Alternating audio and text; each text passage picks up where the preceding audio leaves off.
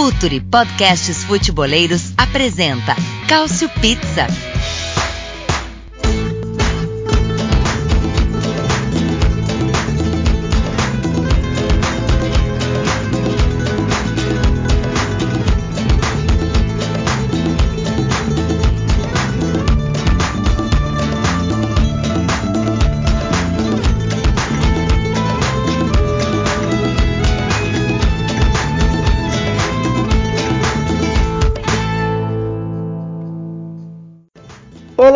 Bom dia, boa tarde, boa noite, sejam todos bem-vindos a mais uma edição do Culture Pizza, edição de número 71, 71 e, assim como diria o sábio, todo dia um 7 a 1 diferente.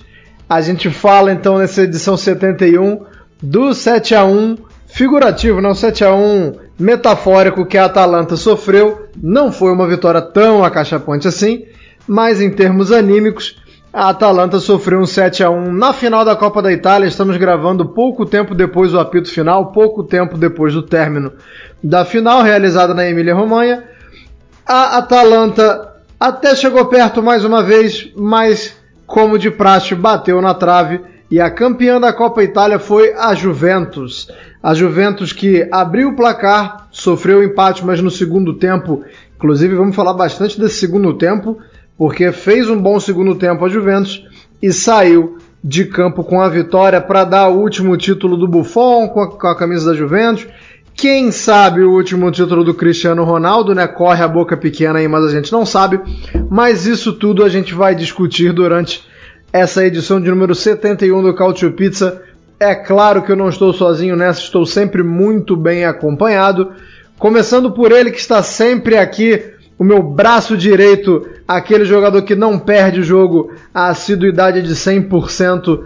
Se fosse na escola de antigamente, a caderneta dele teria sempre o carimbo de que está presente. Bom dia, boa tarde, boa noite, Caio Bittencourt. Olá a todos, eu sou um autêntico Caxias no, no, quando diz respeito ao Calciopizza. E temos muito a discutir sobre essa, essa Copa. Temos muito, temos muito. Se der um tempinho no final, quer dizer, se der um tempinho não, a gente vai fazer com que dê um tempinho no final, a gente ainda vai falar sobre a rodada final da Série A, mas não tem como negar que, que o carro-chefe hoje é a Copa da Itália. Quem também está comigo hoje, lá de Goiânia, que tava comemorando. Ainda tá comemorando o título da Inter ou chega, Arthur? Ainda, e todo final de semana é uma festa diferente. Então, beleza. Bom dia, boa tarde, boa noite, Arthur Barcelos. O, o festivo Arthur Barcelos. É, eu, inclusive, eu tive uma, uma parada assim de. Um jejum, na verdade, um jejum de quatro meses. Eu voltei a, a, a beber justamente no dia seguinte a vitória sobre o Crotone, depois veio o resultado lá, né?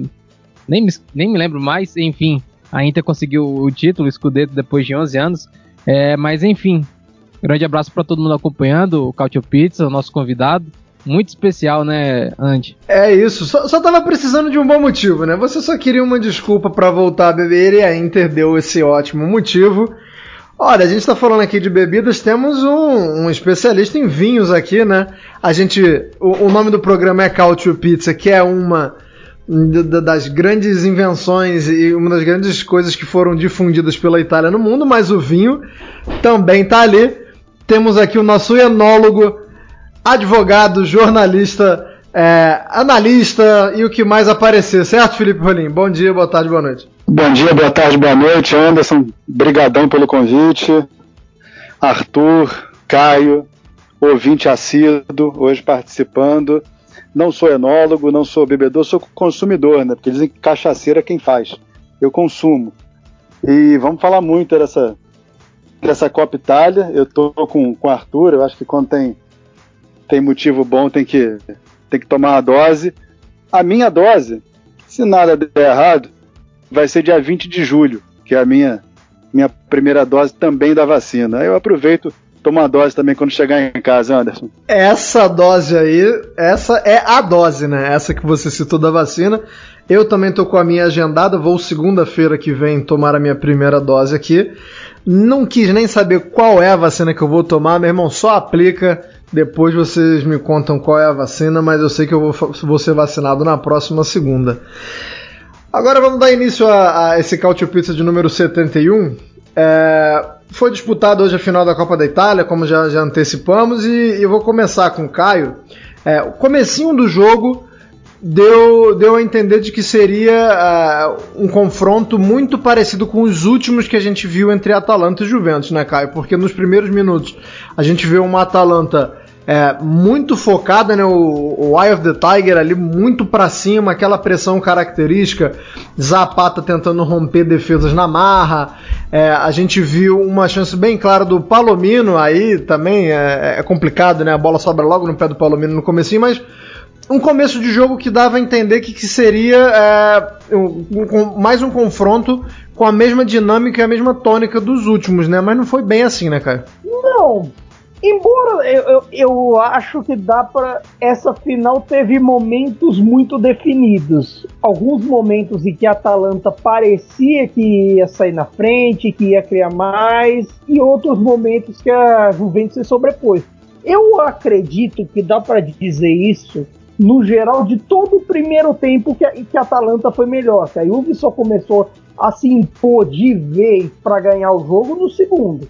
Claro, tem toda a polêmica do primeiro gol da Juventus e tudo mais, mas um, o, o primeiro tempo foi boa, boa parte dominado pela Atalanta. Teve seus momentos para marcar, teve a grande atuação do Buffon e teve uma, uma quantidade grande de chances até para uma, uma final e para a maneira com que a Atalanta estava se impondo. Foi, foi uma tônica, de certa forma, parecida com o jogo do campeonato. Ah, o da vitória da Atalanta de 1 a 0 sobre a, a Juve lá no Dewey Stadium. Então, se esperava até que a Atalanta fosse sair na frente assim, pelo nível de domínio, pela maneira até em certos momentos em que os atacantes da Atalanta conseguiam se desmarcar, tanto o Malinovski no, no lance do gol, quanto o Zapata em alguns momentos, conseguindo ganhar fisicamente tanto do Delite quanto do Chiellini. Só alguns eu achei assim que foram um pouco mais discretos. Por exemplo, Pessina eu achei um pouco mais discreto e o meio-campo talvez não tenha tido o mesmo ritmo é, avassalador de sempre dos grandes momentos da Atalanta. Concordo em relação ao Pessina e como a gente vai falar pouco dele, eu vou aproveitar para jogar pro Arthur. Talvez a única participação mais incisiva do Pessina no jogo. É, a Atalanta reclamou de um pênalti do Rabiot sobre o Pessina, Arthur.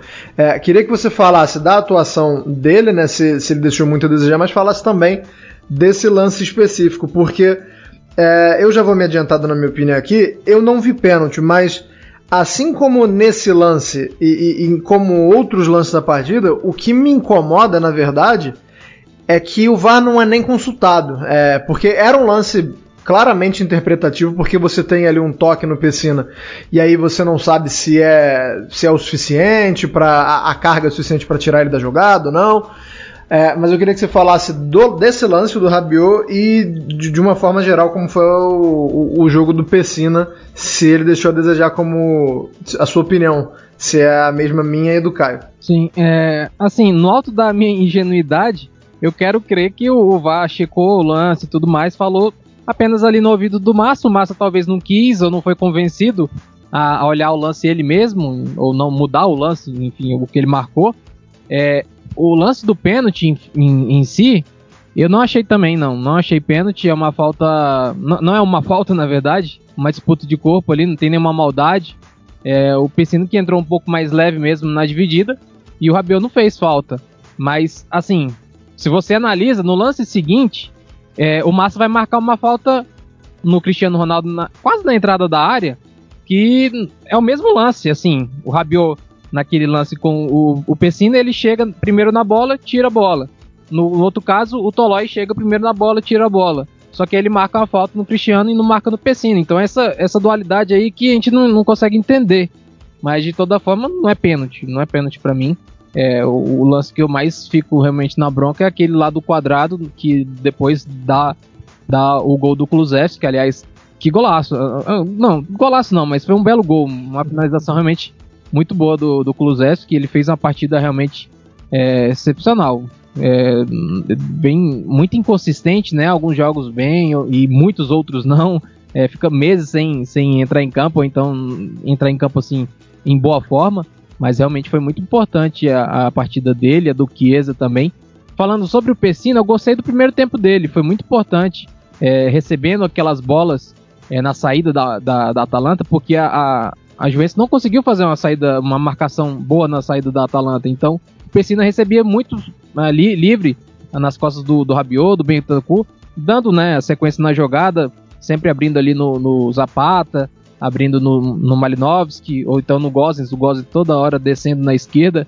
É, eu gostei do Pessina, mas agora assim, como todo o resto do time da Atalanta, no segundo tempo, muito apático, né? A Atalanta fez o primeiro tempo muito bom, mas aí no segundo tempo é, toma aquele gol, toma uma pressão, na verdade, no início. Uhum. O Chiesa pede um gol incrível, depois ele consegue marcar o gol, e aí a Atalanta perde totalmente foco, fica nervosa, muitas faltas, muito cartão. Vamos, é. vamos, vamos chegar, vamos chegar lá no segundo é, tempo, calma.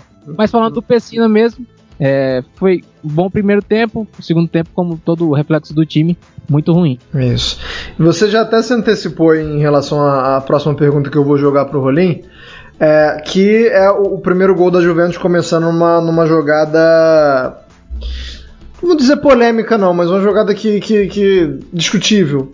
É, acho que no quórum aqui desse podcast vai dar empate, né? Porque eu já vi a opinião de vocês no Twitter e, e em grupo do WhatsApp lá no grupo da Culture Pizza. É, eu não achei falta do quadrado no começo do lance, porque eu acho que o Gozens ele vai mole na bola, assim. É, depois que o quadrado atinge a bola, até sobra um pé ali, mas eu acho que eu não marcaria falta porque, na minha opinião, foi um cara que entrou duro e o outro não. Rolim, eu queria que você falasse sua opinião, né, sobre se foi ou falta ou não, e depois o, o decorrer da jogada, né, porque o, o, Arthur não quis ser muito empolgado, agora quis falar, não, não, quis falar que foi um golaço, chamou de belo gol, pô, mas eu achei um baita golaço o Kulusevski. Eu queria que você falasse do começo ao fim do lance, por favor. Então, Anderson, é, se um defensor meu não entra com a força do quadrado, eu tiro. É, acho que ele entrou com a força necessária para buscar a bola. Acho que o, o pé que sobra ali talvez seja até um, um, um pé de, de reflexo para já levantar e tentar continuar brigando ali, tentar continuar duelando. É, é acho que é, o jogador da Juventus ele vem ali muito mais para chegar por baixo da bola, tentar dar um totó, achando que ia chegar primeiro que, que, o quadrado na bola, e não entrou com a força necessária. Eu, eu não vi falta. Foi até bom tocar na questão do lance do pênalti, porque eu fico pensando aqui no Brasil, se o VAR fosse meter em tudo quanto é pênalti de interpretação, aí o jogo o jogo não acaba. Aí não vai ser só jogo meu que vai demorar uma hora e meia, duas horas para acabar, não, Anderson. Todo jogo vai demorar um, um bom tempo, vai ser, vai ser complicado. Eu acho que o que a gente tem que discutir depois é, é o tipo de temperatura que o juiz está deixando o jogo ter.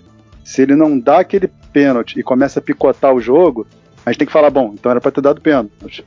Mas se deixa o jogo correr, deixa acontecer o contato, aí você tem ali um parâmetro, tem, tem uma régua que o, o juiz está seguindo.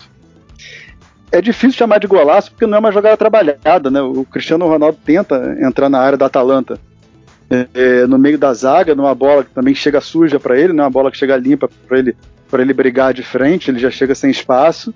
Aí tenta no, no empurra daqui, no empurra dali e a bola espirra para o lado. Então ali, é, para mim, é uma bola aleatória, não é um, um erro da zaga, a zaga estava certa, fechou o funil, não deixou o, o Cristiano Ronaldo chutar, e a bola é espanada para o lado. O que eu vejo ali é muito mérito do Kulusevski. Né? Pega ali um, um tapa de canhota por trás da, da, da marcação, né? por trás ali do, do, do, zagueiro que fechava ali a linha de chute e acerta o lado da rede. É, o, o Golini olha e só dá tempo de não sei no que, que ele acredita, mas ele pediu para alguém ali para ver se aquela bola não entrava. Então, respondendo às polêmicas, eu acho que é, é, não daria o pênalti, não daria a falta do quadrado, e, e para mim foi um belo gol. Não, não chegou a ser um golaço. E também estou com a turma. A Atalanta do primeiro tempo é uma, a do segundo tempo é outra. E aí a gente pode começar a discutir também se para o outro ano, para uma outra final de Copa, se a Atalanta não precisa contratar jogador acostumado a levantar taça, porque quiser entrar no assunto, aqui eu levantei a, a, a questão aqui dos jogadores da Atalanta, e, e o único papatítulo desse time é o Miranchuk, gente. Que tem um russão, tem três taças, o resto tem uma taça aqui, outra lá, que chega numa hora dessa, não é uma turma que está acostumada a ganhar. É, eu, eu, ia jogar essa, essa pergunta mais para frente, mas já que você deu levantou, né? Você como também bom jogador de vôlei, já que você levantou, não tem como não cortar, né? É, às vezes eu fico com um pouco de, de receio, porque esse discurso ele, ele é facilmente contornável para a questão da camisa pesada, né? É, se você fala que o jogador que, que a Atalanta não tem jogadores que estão acostumados e a Juventus tem, é, não é o que a gente fala, mas alguém pode ouvir ou pode entender que é o tal da camisa pesou e a Juventus ganhou porque a camisa pesou. Mas assim, se aprofundando um pouco mais e falando um pouco mais sério, Caio, é, não só pelo jogo de hoje, tá? Porque a gente já viu a Atalanta, por exemplo, na, na eliminação da, da Liga dos Campeões da temporada passada, por exemplo, é, aquela fatídica partida contra o PSG, que o time toma dois gols ali no, nos últimos minutos. É, a gente já, já, já, chegou a falar disso e, e, esse assunto volta à tona hoje. É, falta muito jogador experiente para decisão, Caio. É, o que, que, mais pode explicar uma queda de rendimento tão grande? Porque, taticamente, é, você pode até entrar nisso também se você quiser, mas eu não vi uma alteração muito grande. A Juventus não mudou nada muito significativo.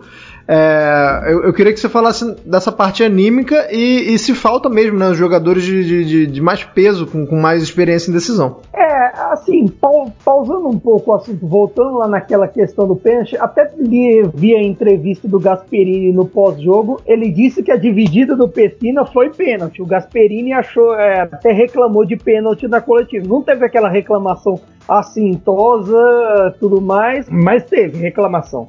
Quanto a essa questão em relação à experiência, eu acho isso relativo, porque o elenco da Juventus também tem seus suas inexperiências, se você for parar para pensar. Tem alguns jogadores ali que não tinham levantado taça, de repente o Chiesa, por exemplo, ele não tinha levantado taça e foi o herói o Kulusevski, que foi o melhor em campo, não tinha levantado taça. Às vezes não é isso que decide. Eu até lembro, na minha época do que eu escrevia para o ESPN FC, que eu discutia se ter um elenco recheado com títulos era o que fazia a Juventus ganhar sempre antes. Porque era, sempre, era quase sempre um, um elenco em que tinha campeões de toda parte, raramente alguém entrava lá sem ter pelo menos uma Copa. E nesse elenco, se você for olhar até o Miranchuk, o Malinovski que ganhou o campeonato belga no passado com o Genk, o Zapata ganhou um título, com, ganhou uma Copa com o Napoli, mas ele ainda era reserva do Higuaín, ainda era outro jogador em termos de padrão. O Rafael Tolói ganhou um título lá atrás com o São Paulo, ganhou a Sul-Americana de 2012 com o São Paulo, e ali, um caso ou outro, assim, que você vê, ah, foi campeão em, em tal lugar, não sei o quê. Mas ao mesmo tempo, eu não vejo um time tão experiente, tão cascudo assim, errar e pecar pelo nervosismo tanto como a Atalanta pecou no segundo tempo, com um certo excesso de faltas, com um certo excesso de de nervosismo que se via nas reclamações com a arbitragem, que se via até nos outros tipos de jogada, que a bola parece que queimava no pé em certo ponto do segundo tempo. Muito, muito. É, até certo ponto irritante no caso de alguns jogadores. É, eu gosto muito do The por exemplo, mas que final trágica do The. Errou, acho que quase tudo. É, ô Arthur, se, se isso só explica em parte é, a, a, derrocada da Atalanta no segundo tempo, é, eu queria que você tentasse explicar o, o que, que acontece é, não relacionado ao fator anímico, né? Porque, por exemplo, a gente hoje não teve um, uma grande participação das alas do Atalanta, né? A gente sabe que é, é, o time caracterizado por isso, né? Um time que, que inverte muito o jogo, tem os alas sempre espetados, hoje nem tanto. Então, assim, além dessa questão do, do, do time ter sentido muito o segundo gol, né? Como a gente falou, o que, que mais explica esse declínio da Atalanta? É, assim, eu concordo também com o Rolinha, essa questão da mentalidade vencedora faz muita falta a Atalanta dar o passo seguinte. E é até engraçado, se você olha assim a, a, a folha salarial da Atalanta, desde cedo ali do trabalho do Gasperini, seis, seis anos atrás, é sempre um time da segunda parte da tabela, naquela tabelinha que a, a Gazeta faz todo ano, né? É 14, eu, eu fui ver dessa temporada, é, do mercado ainda de verão, né? Sem atualização do inverno, e é, uma, é importante isso porque o Papu Gomes sai, que é o maior salário do time, mas é o 11 salário da, da Série A. E é um time que está todo ano lá no G4, brigando acima do que a folha salarial poderia indicar, né? Mas, de qualquer forma, no campo, assim, falta mesmo essa questão da mentalidade vencedora. Eu acho que isso também passa até pelo treinador, porque é quem está comandando o time ali, quem está na beira do gramado, é, dando inspiração né, os jogadores. É, o Gasperini até tentou fazer algumas mudanças, mas acho que o grande mérito ali foi do Pilo. A gente questiona tanto é, ele como treinador, da inexperiência e tudo mais. Ele levou um baile mesmo no primeiro tempo, ainda que tenha empatado o jogo né, no primeiro tempo.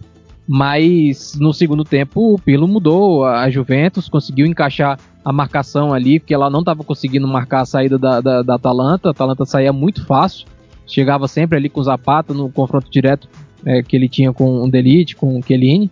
É, e também é, no posicionamento ofensivo, né? Porque bagunçou a Atalanta, porque a Atalanta faz aqueles encaixes e é até engraçado. Você via o Gozens lá na direita é, com o McKennie e bagunçava, deixava o setor esquerdo ali, o setor esquerdo da Atalanta livre, ninguém cobria ali no caso, né? É, o Kulusevski sendo seguido pelo Derrum, e aí o Kulusevski cresce muito no jogo, né? O Derrum, até pegando no gancho que tu falou, é, caiu muito também.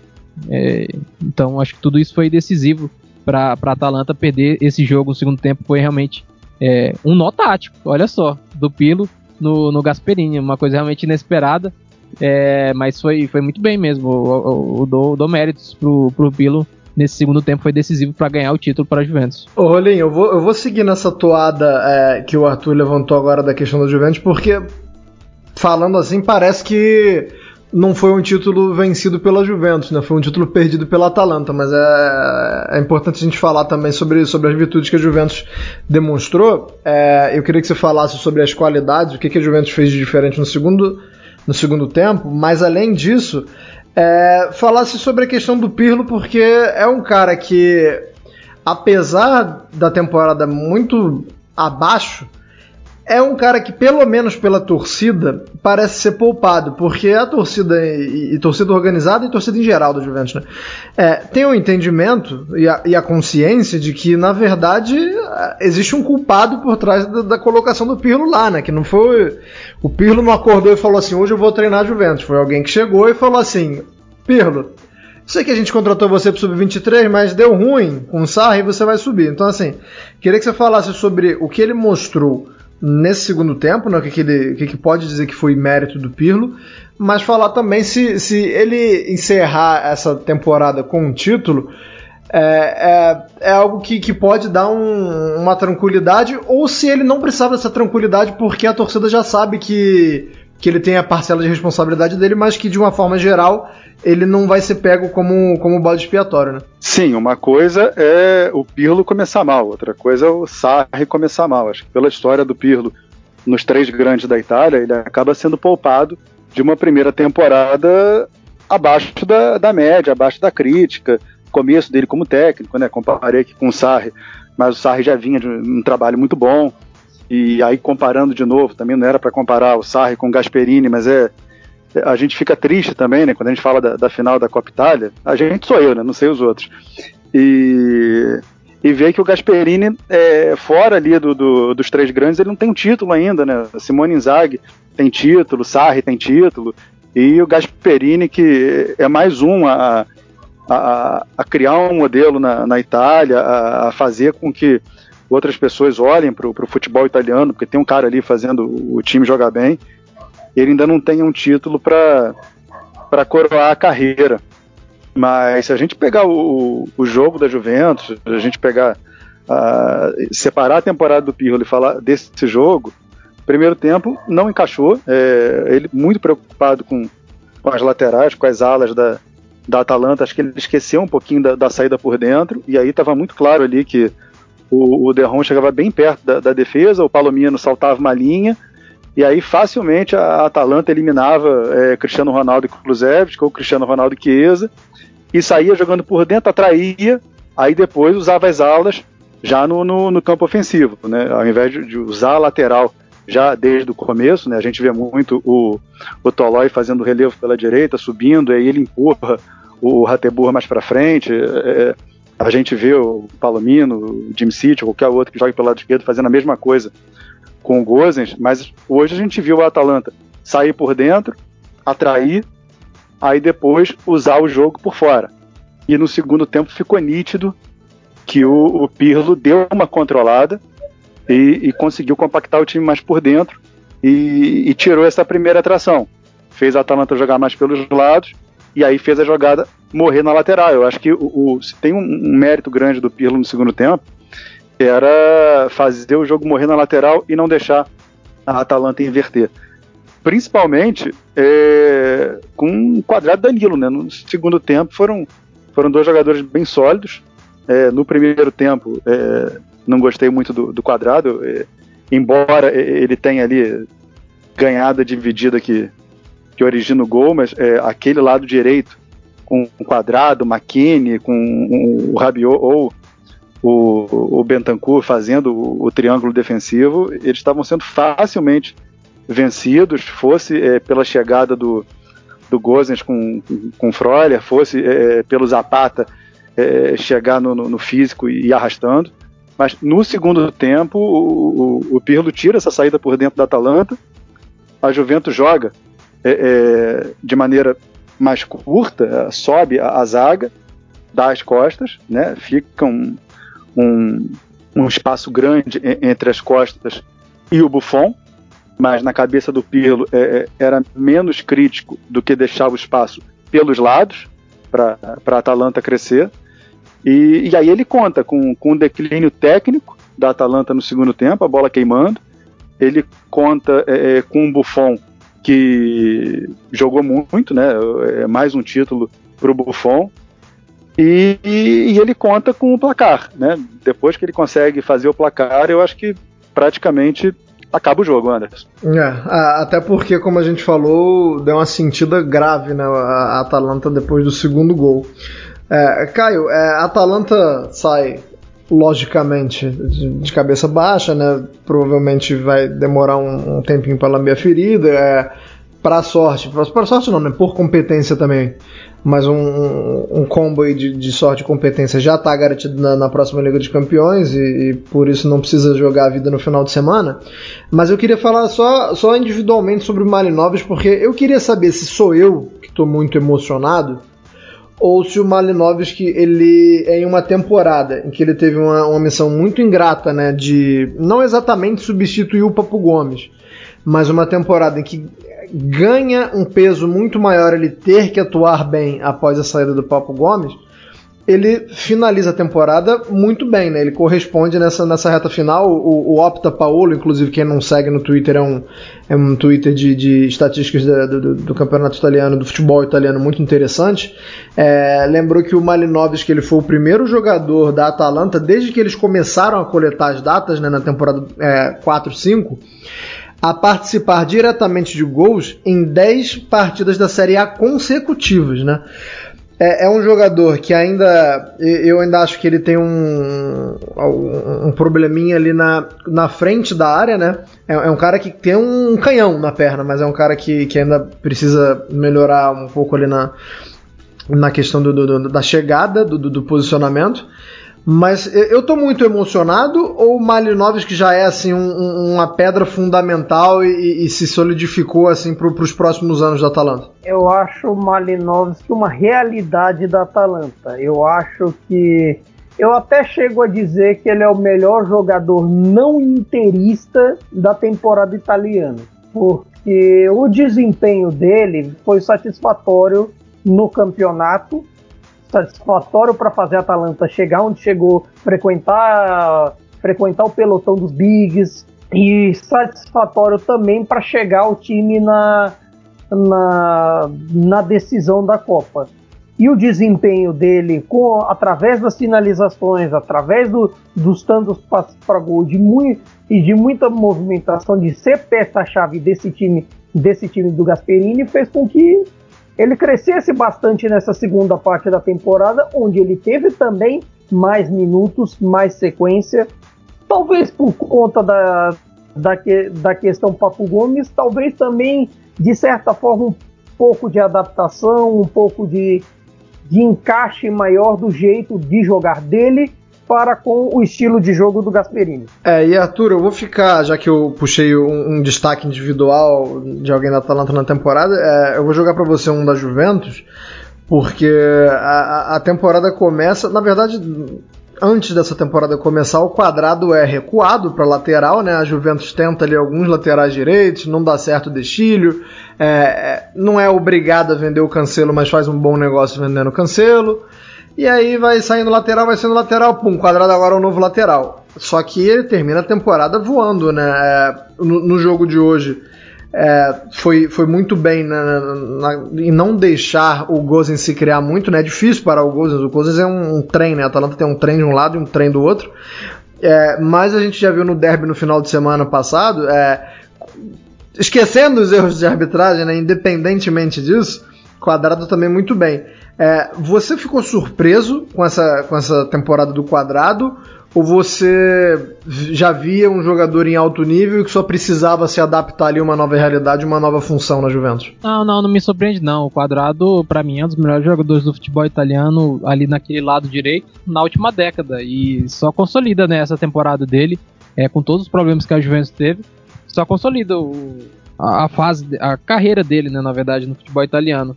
É, o Quadrado já tinha jogado algumas vezes, eu lembro que ele jogou com, com o Sarri também, é, não com, com, a constância que teve agora com o Pilo. É, foi ala várias vezes também, lá na Udinese, depois é, quando jogou em outros clubes, na Fiorentina também. É, mas muito bem mesmo. De qualquer forma, é, eu acho que o maior, maior, crescimento dele é na parte defensiva. Ele não era um jogador muito confiável defensivamente. E hoje ele é, ele é um bom defensor. Tem bons números é, nessa parte.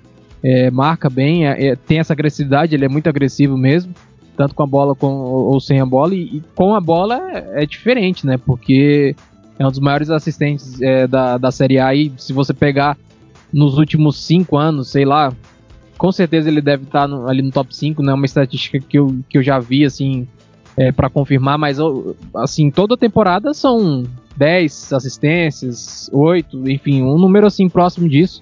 E eu acho que realmente essa temporada agora só consolidou realmente é, ele ser um dos melhores jogadores ali nessa função no futebol italiano. Eu, eu acho que na minha seleção, por exemplo, já é, a gente vai falar disso só na, na, próxima edição. A boca de urna aí. Eu só não coloco ele na, na, minha seleção, na direita, porque tem o Hakimi. Mas a temporada do quadrado é tão boa quanto ele.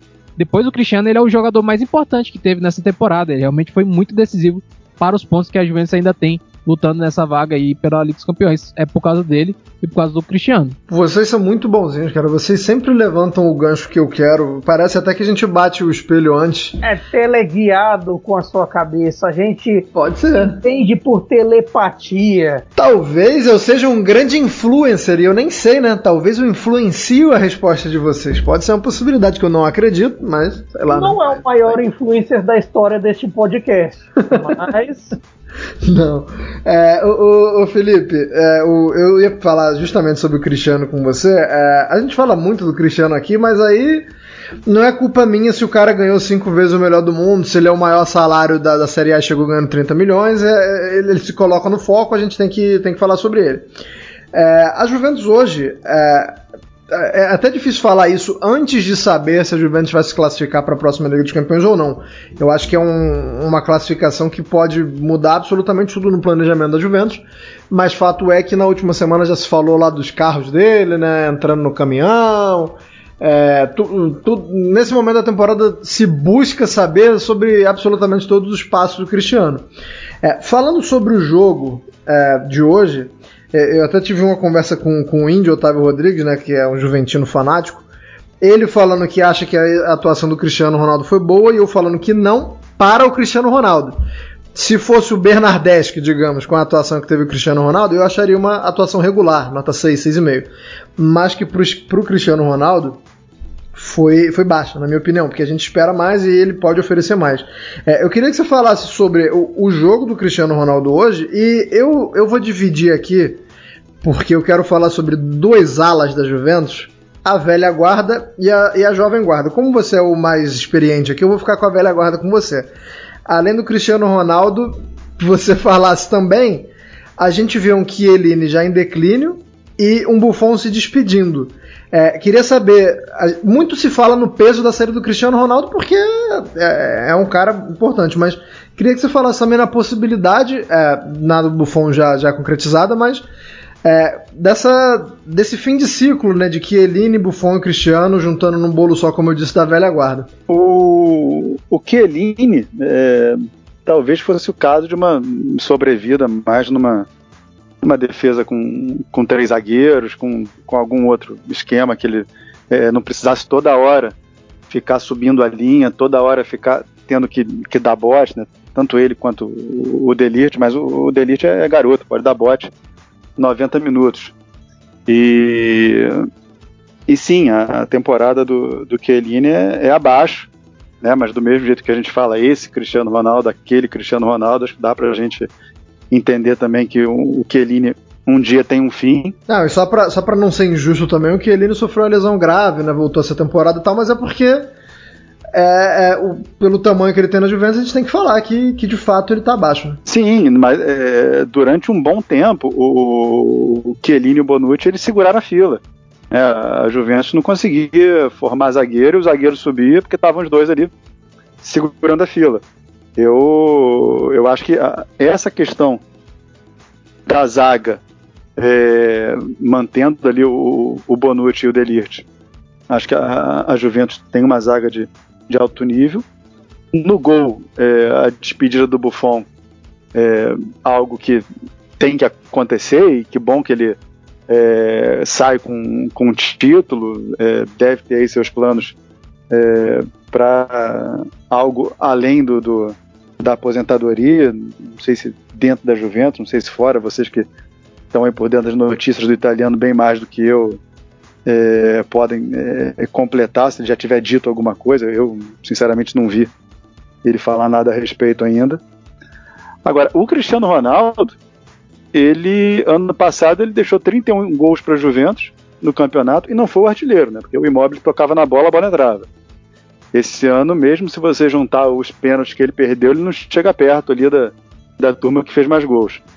Esse ano, o Cristiano Ronaldo, por enquanto, tem 29 gols, né? tem mais uma rodada, vai ser o artilheiro. Quer dizer, Lukaku não vai fazer sete gols contra o Udinese, né? E, e vai ficar com com, com o posto de, de, art, de artilheiro do campeonato.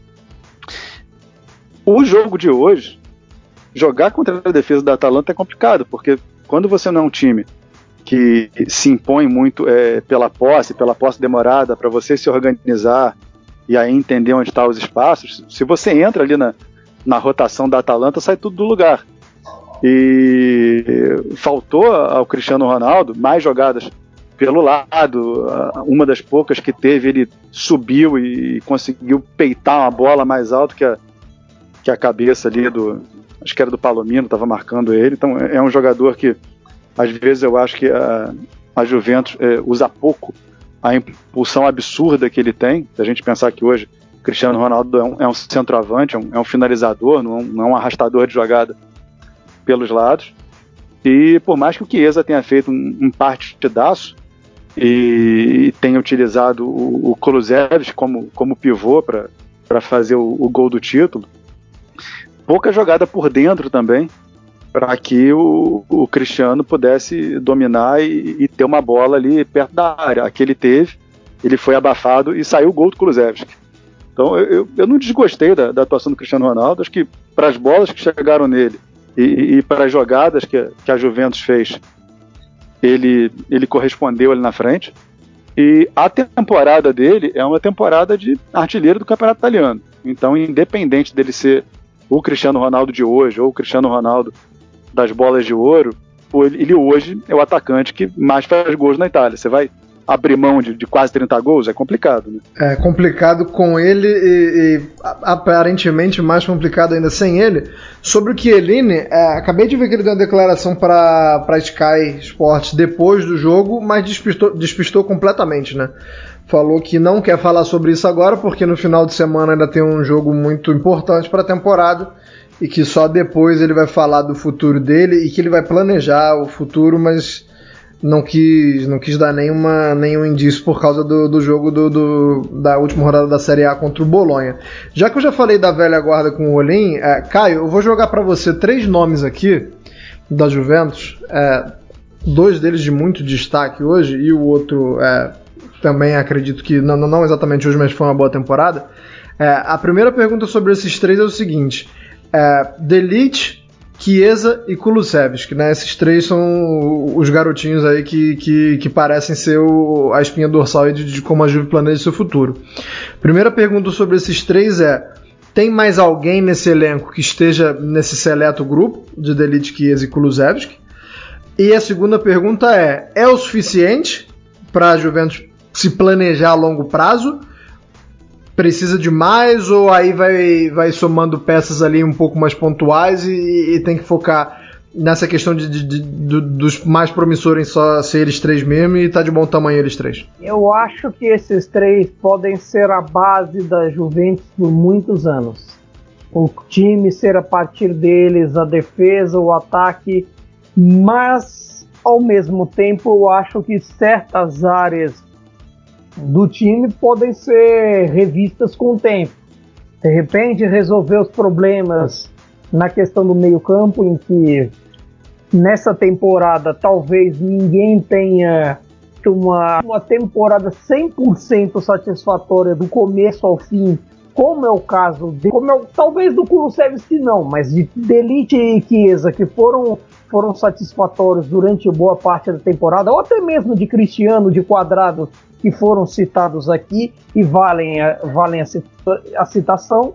Além, eu acho que va vale rever até um parceiro pro Delite, pensando no futuro do Chiellini com relação ao fator físico, com relação a todas, até mesmo o, é, o físico, seja no fator desempenho e seja no fator lesões. No fator desempenho, porque se viu até até mesmo nessa final, ele perder disputas no físico mais facilmente do que em outros momentos. Justo, justo ele que se caracterizou muito bem em seus melhores momentos pela boa força física, pelo bom tempo de bola também às vezes por é, não, não poder ser tocado. Ele é quase um páreo em campo. Se tocar, nossa, é um, é um carnaval. Corneta à parte, é, voltando à questão meio-campo, para um time que dominou a Série A por tanto tempo, com jogadores do quilate do,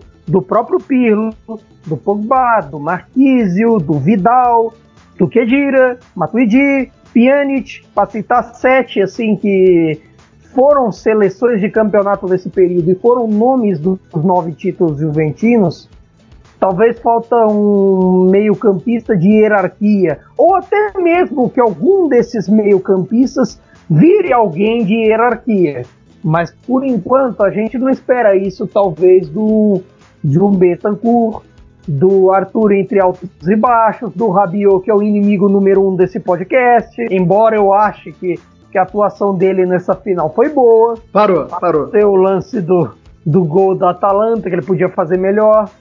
Então, eu acho que assim, vai depender também do desfecho dessa temporada, de como, de que dinheiro a Juventus vai ter em caixa.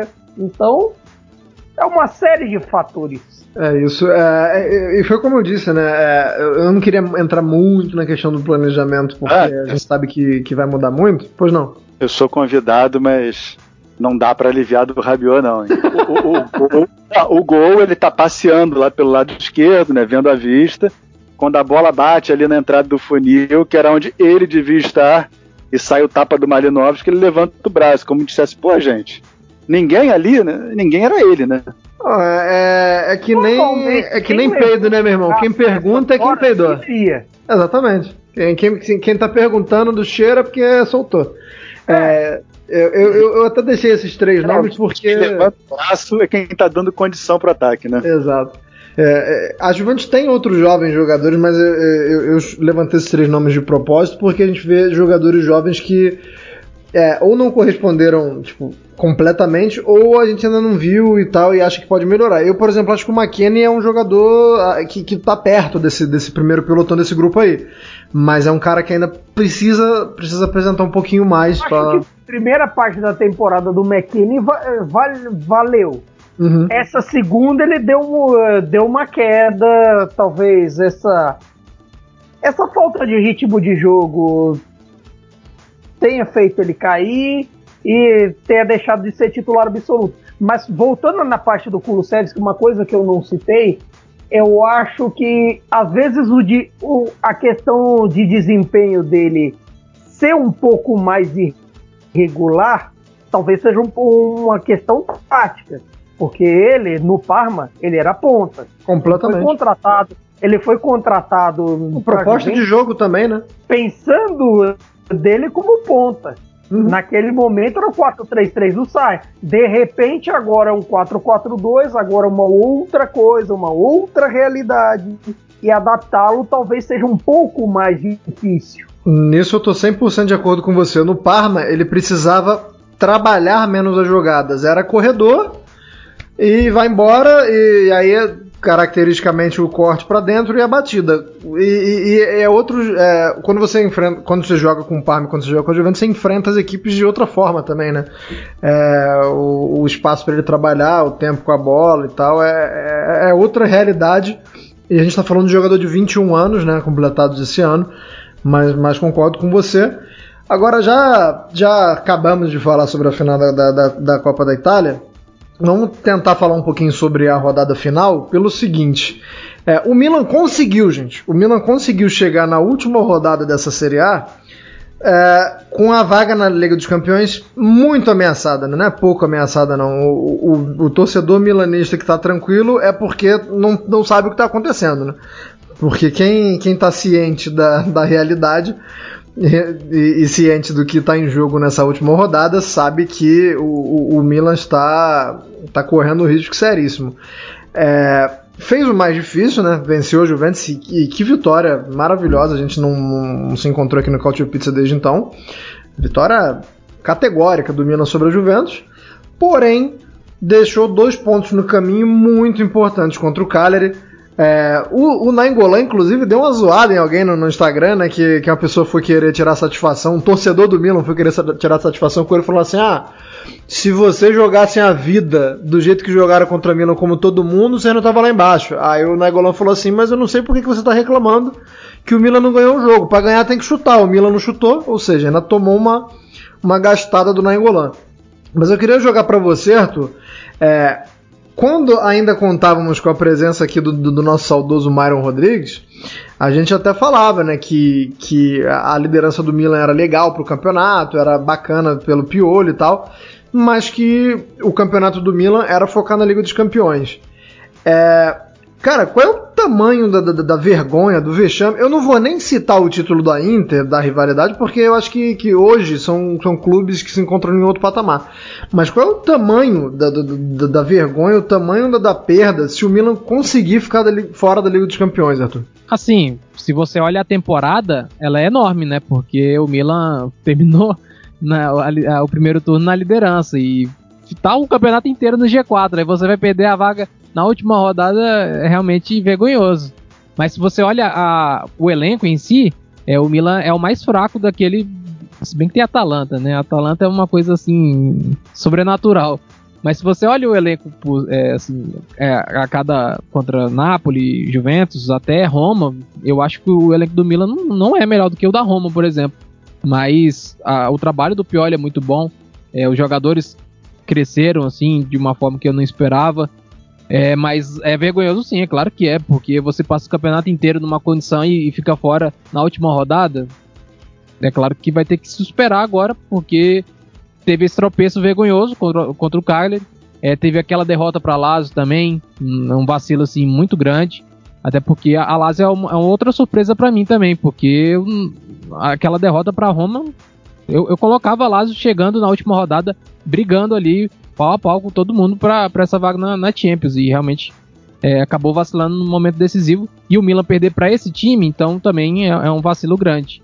É, então, respondendo a sua pergunta, é vergonhoso sim. Não, e o Milan, o Milan vinha de. de a, a gente falou aqui da vitória por 3 a 0 é, em cima da Juventus, e aí para completar ainda teve o 7 a 0 no Torino, né? Então, assim, é, o, o, empate contra o Cagliari é, é, é, mais, mais surpreendente por causa disso. É, eu, eu não citei, tá, gente, mas o, o Milan no último jogo é, é um jogo bem tranquilo, viu? É só a Atalanta em Bergamo.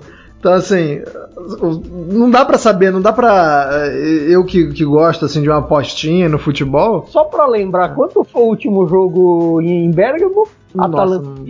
Eu sei que a Atalanta passou o carro, mas eu não lembro quanto foi. Exatamente, Atalanta 5, Milan 0. Desde Obrigado. então, é aí que o Pioli começou a decolar. O trabalho do Pioli com a chegada do Ibra, com todos os negócios, começou a decolar dali. O ponto de partida foi ali. Então, de certa forma, é um reencontro. Mas assim, até citando o que o Arthur falou, eu lembro que eu disse nas edições passadas que se alguém tivesse dormido para de acompanhar o campeonato lá para setembro, quando a gente estava iniciando, e voltasse agora, ia achar um pouco na natural, porque de certa forma, dos bigs ali, do primeiro pelotão é, do 6 e a Atalanta, o 7 nesse momento, já tá, podemos confirmar a Atalanta com o Big nesse momento? Sim, por mim sim.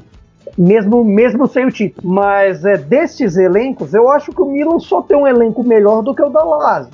Time por time, dá para dizer que é melhor que a Roma, é de se discutir com as oscilações de Juventus e Napoli, que foram muito oscilantes na, na temporada, e é menos só que talvez Atalanta e Inter representa algo dentro da realidade nesse momento. O problema é que a queda de desempenho nessa segunda parte, com todos os problemas que enfrentou, houve um período de série de lesões, houve um período de surto de Covid, acabou que se complica em, em alguns momentos.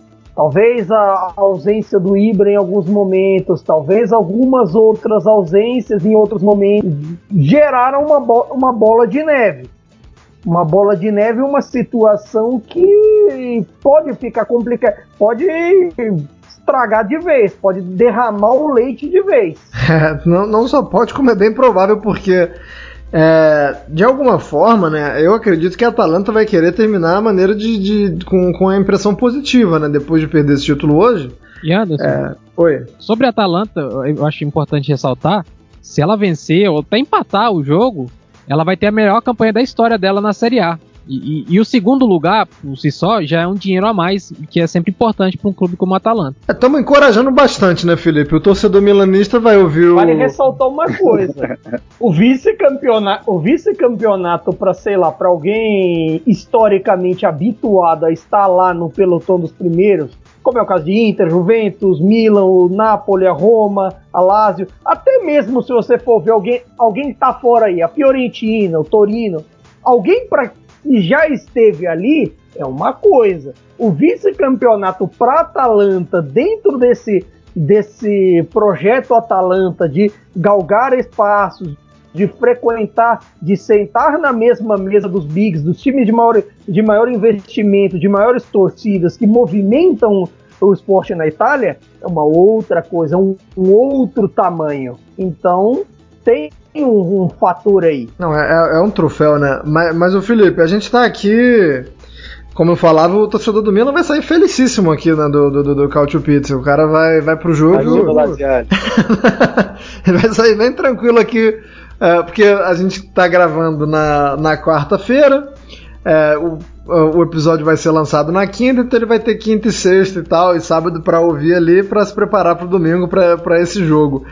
É, a gente já está dando um, um, panorama aqui de que não é impossível, claro, o Milan vencer, né? O Milan tem, tem, tem suas armas também, mas que vai ser muito complicado.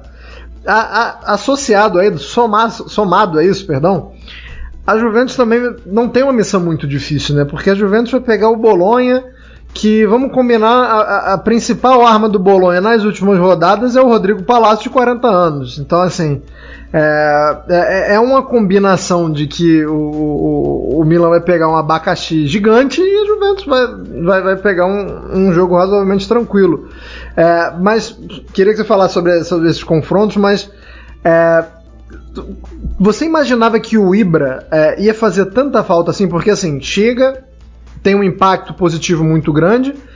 É, e, e, quando o Milan foi muito bem, bem foi porque o Milan foi, contou com o Ibra e, e, quando não pôde contar foi mal, assim, dá, dá, eu sei que é pouco, assim, a gente resumia isso, mas é, você imaginava um impacto tão grande assim do Ibra também nessa temporada de volta para ele? Ah, a gente acaba não imaginando, mas torcendo, né? O, o Ibra faz parte do, do imaginário, pô. Comecei a mexer todo dia com futebol europeu em 2007, ele já estava lá, sabe? Então é, é, é um jogador que você sempre pede para ele ter mais um aninho de carreira em alto nível.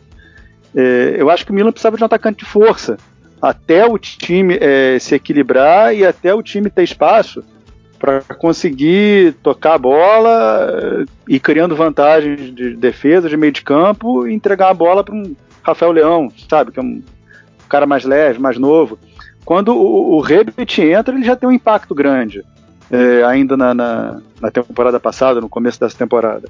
Já, já, já, começa a fazer os gols que o, que o Milan precisava. Um cara mais de força, que conseguia reter a bola na frente. Quando jogaram os dois juntos, então, o Ibra teve um. O Ibra o Milan teve um ataque forte no, nos dois sentidos: forte de, de, fazer gol, de resolver, e forte de, de brigar com, com a zaga adversária. E aí o time passou a não depender tanto de um, um meio-campo que, que capengava, ou de um Theo Hernandes que tinha que jogar por ele, pelo meio, por quem estava na beirada esquerda. E aí o, o, Ibra, por incrível que pareça, ele equilibra o time. Pela, pela, pela, pela, pela, pela, pela, pela, pela, pela, pela, pela, pela, pela Champions League. Tem um jogo complicado. É, de um lado tem uma Atalanta de ressaca, né, não sei como é que a Atalanta encara esse vice-campeonato, essa, essa, tentativa de, de dar um título para esses jogadores, de dar um título para o Gasperini. É, do lado do Milan, é, um, um, Ibra que não vai jogar a Eurocopa, um, um Tel que não vai jogar a Eurocopa. Então, é, começam a sair as convocações e, a gente tem que entender também como é que isso mexe na cabeça dos jogadores, né? Então tem o, o, o lado já do primeiro turno da pancada, tem o declínio do Milan nesse finalzinho e tem a, a Atalanta que fez bons 45 minutos contra a Juventus. Depois caiu e, e caiu muito. É, fora isso, a gente vai ter um Napoli que eu tô aí com vocês. Acho que se a gente botar o Napoli com o Milan, talvez o Napoli tenha um elenco aí melhor que o, que o elenco milanista e, e que chega também com força para uma Europa League, para uma Europa League, para uma Champions, pegando o Elas Verona em casa no último jogo. É, e, e, ali embaixo, né, brigando ainda pela Europa League, já que eu falei de Europa League, coitado do Simone Inzaghi rebaixou o irmão, empatando com com o Torino. Vai ser muito agora... show esse Natal, hein? Esse Natal, a reunião na, na, na, família, vai ser uma beleza. Vai ser um climaço bacana. Ah, Sim. mas o, Simo, e o pode Simone pode... a botar Roma na Europa League, né? Roma é Conference. É, né? Conference, quer dizer pode ajudar na, Roma, na, na, briga e da Roma com o Sassuolo. É, pra, pra situar a galera, é, principalmente o torcedor milanista, a matemática e as contas aí, até tem como a Atalanta ser vice-líder empatando o jogo, mas para isso ela dependeria que o Napoli não vencesse um jogo que, como o Rolim falou agora, é aparentemente tranquilo contra o Hellas Verona. É, se, o, se a Atalanta empatar e o Napoli também empatar, dá para a Atalanta ser vice, porque mesmo a Juventus vencendo, é, a, a, Juventus empataria com a Atalanta em pontos, mas a, a Atalanta leva melhor no confronto direto. Mas aí, se, se, tudo isso rolar, quem fica fora é o Milan do mesmo jeito.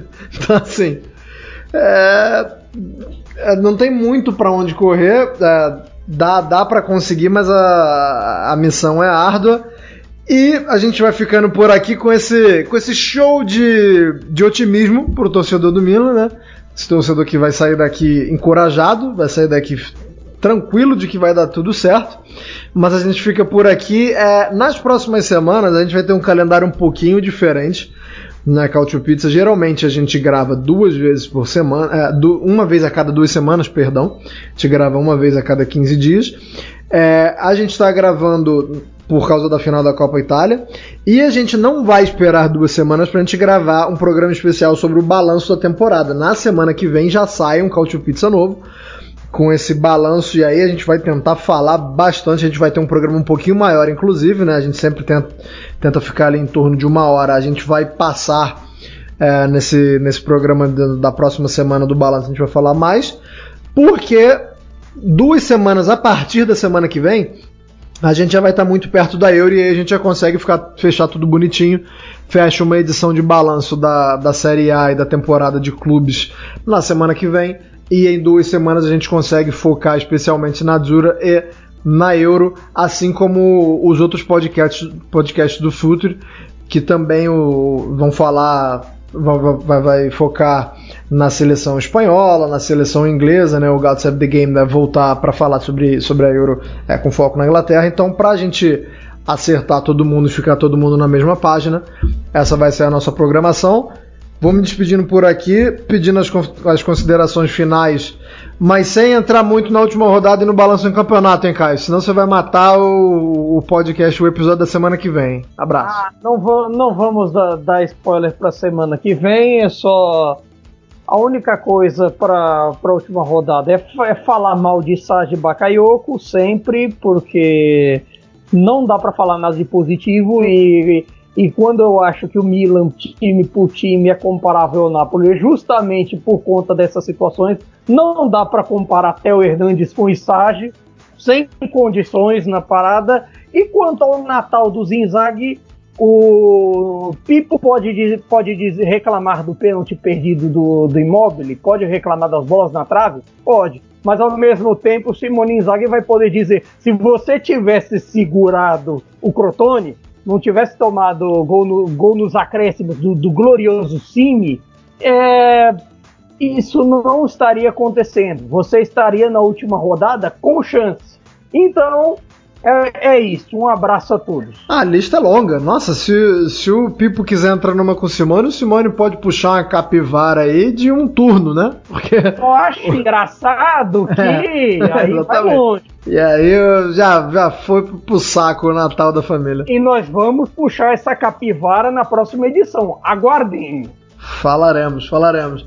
Arthur Barcelos, continue festejando o título da Inter. É, toda festa é, é, é, pouco ainda, né? Depois de tanto tempo. E quero saber aí qual vai ser o, o menu dos drinks para as próximas para os próximos festejos aí do título. não, não, tudo, tudo tranquilo, de casa quietinho, só eu mesmo. É, mas assim, falando sobre o Benevento, o Benevento para mim foi uma das maiores decepções dessa, dessa temporada. Eu esperava muito mais desse time que apresentou muito bem, né, no, no primeiro turno, mas no segundo turno realmente foi um desastre, 10 pontos só, é inacreditável. É, quando ele subiu, e eu acompanho sempre muito a, a Série B, para mim era um time que ia ficar no meio da tabela, assim, no patamar, talvez, que tá hoje Aldinese, eu acho que ele tinha potencial para ter uma pontuação, assim, desse estilo, é, realmente decepcionou muito. Se bem que você olha a tabela hoje, 32 pontos, eu tô olhando aqui agora. A Udinese teve 40, é 8 pontos, não é muita coisa, né? Realmente foi um vacilo muito grande do, no segundo turno, uma questão de uma vitória, assim, que era, por exemplo, do, do contra o, o Crotone, né? Realmente foi é, decepcionante esse segundo turno do Benevento. Que pena que caiu. Para mim é um time muito carismático. Tem um estádio muito bacana agora que foi reformado. Um elenco bom. O Pipo Inzaghi, para mim, um treinador que tá surgindo aí muito bem depois daquele desastre que foi no Milan. Mas desde então, é, com trabalhos bons. É, vamos ver se ele vai ficar na Série A, né? Tem muito time precisando aí que vai, vai, vai permanecer na, na Série A. Tem time que precisa de um treinador melhor. É, Pipo Inzaghi e Simi são, são dois que vão cair, mas estão tranquilos, né? Porque a, a possibilidade de, de permanecer na Série A é alta. Felipe Rolei, muito obrigado mais uma vez. A gente que já se conhece há um tempo aí, já trabalhou junto algumas vezes. Bons demais ter sua companhia de novo. É, e pode deixar suas considerações finais aí, onde é que a, galera pode te achar, onde é que você tá fazendo suas coisas, uh, tá acabando o Campeonato Carioca aí que você comentou né, no, no, no, serviço de streaming do Campeonato Carioca. Faça o seu jabá e muito obrigado. Ah, valeu, Anderson. Brigadão, cara. Brigadão, Caio. Brigadão, Arthur. Todo mundo que, se eu não conheço de vista, conheço de Twitter. Obrigado aí é, também ao Futuro por ter a, a, a oportunidade de participar com vocês. Eu faço o, o, o Cariocão, vou fazer a final da, da Taça Rio, né, o torneio quinto lugar. Vou depois, na semana seguinte, já engato na, na transmissão internacional da, da Copa do Brasil, né, o Caio e o Arthur só com o VPN esperto, mas você pode assistir aos jogos pelo site da, da, da Copa do Brasil, liberadão para o mundo inteiro. Vai ter bastante jogo, a gente tinha aí uma média de dois, três jogos por rodada, dessa vez vão ser 12 jogos nessa fase, então tem, tem bastante jogo. É, Série C pelo Dazon chegando, né? E vendo ainda se eu continuo no meu projeto lá no, no Nova Iguaçu e para a beira do campo é muito bom, você também sabe disso, Anderson. E até, já que a pauta aqui é, é campeonato italiano, eu só consegui dar um, um olhar mais atento para os campeonatos europeus na, na virada do, do ano, do, do meio em diante. E, e, eu sempre reclamava, poxa, mas às vezes técnico brasileiro não, não tá antenado, não tá sabendo o que está acontecendo lá fora. E, cara, não dá. Não dá. A partir do momento que você entra no, numa comissão, não tem tempo para absolutamente nada. Já conversei isso com, com dois amigos, um deles, o, o Leandro Zago, que volta e meia tá aí no, nos podcasts do Futuri, e ele ri quando eu falo isso para ele, ele fala: Rolim, não dá. Clube te suga de uma maneira que, se você deixar, vai embora até o teu tempo de lazer, o tempo da tua família. Então, é, o ideal é você ter alguém só para olhar lá fora e te trazer tendência, te trazer novidade, te trazer alguma coisa diferente que esteja dando certo. Mas, de qualquer maneira, é, mesmo um pouquinho enferrujado no, no italiano esse ano. Bom demais estar aqui com vocês. Obrigado e vida longa aí o Couch Pizza, Anderson. Amém. Como, como você me ensinou certa vez, pizza é aquele negócio, né? Até quando é ruim, é boa. É o caso do Couch Pizza, extremamente necessário, até quando não é das melhores semanas. A gente, por exemplo, nesse, nessa temporada, a gente teve que falar muito sobre Covid, sobre o jogo que ia ter e não teve, é, sobre decisões judiciais e, e, ainda assim era prazeroso, ainda era legal vir aqui gravar o Cautio Pizza. Só, só mais uma amostra de que você estava certíssimo, até quando a pizza é ruim, ela é boa, até quando a gente tinha que falar sobre, sobre coisas nefastas, valia a pena vir aqui. E para fechar a temporada, não se esqueçam, como eu já disse, semana que vem gravaremos um episódio especial com balanço da temporada. Nos vemos lá e Ouçam também os outros podcasts do Futuro, nem só de futebol italiano vive o homem, nem só de futebol italiano vive o Futuro. Tem muito mais para você curtir lá no cardápio do Futuro.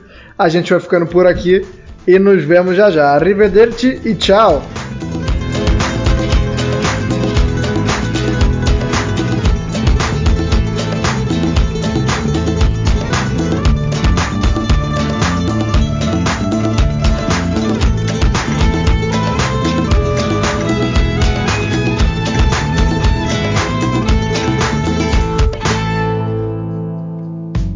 Futuri apresentou Cálcio Pizza.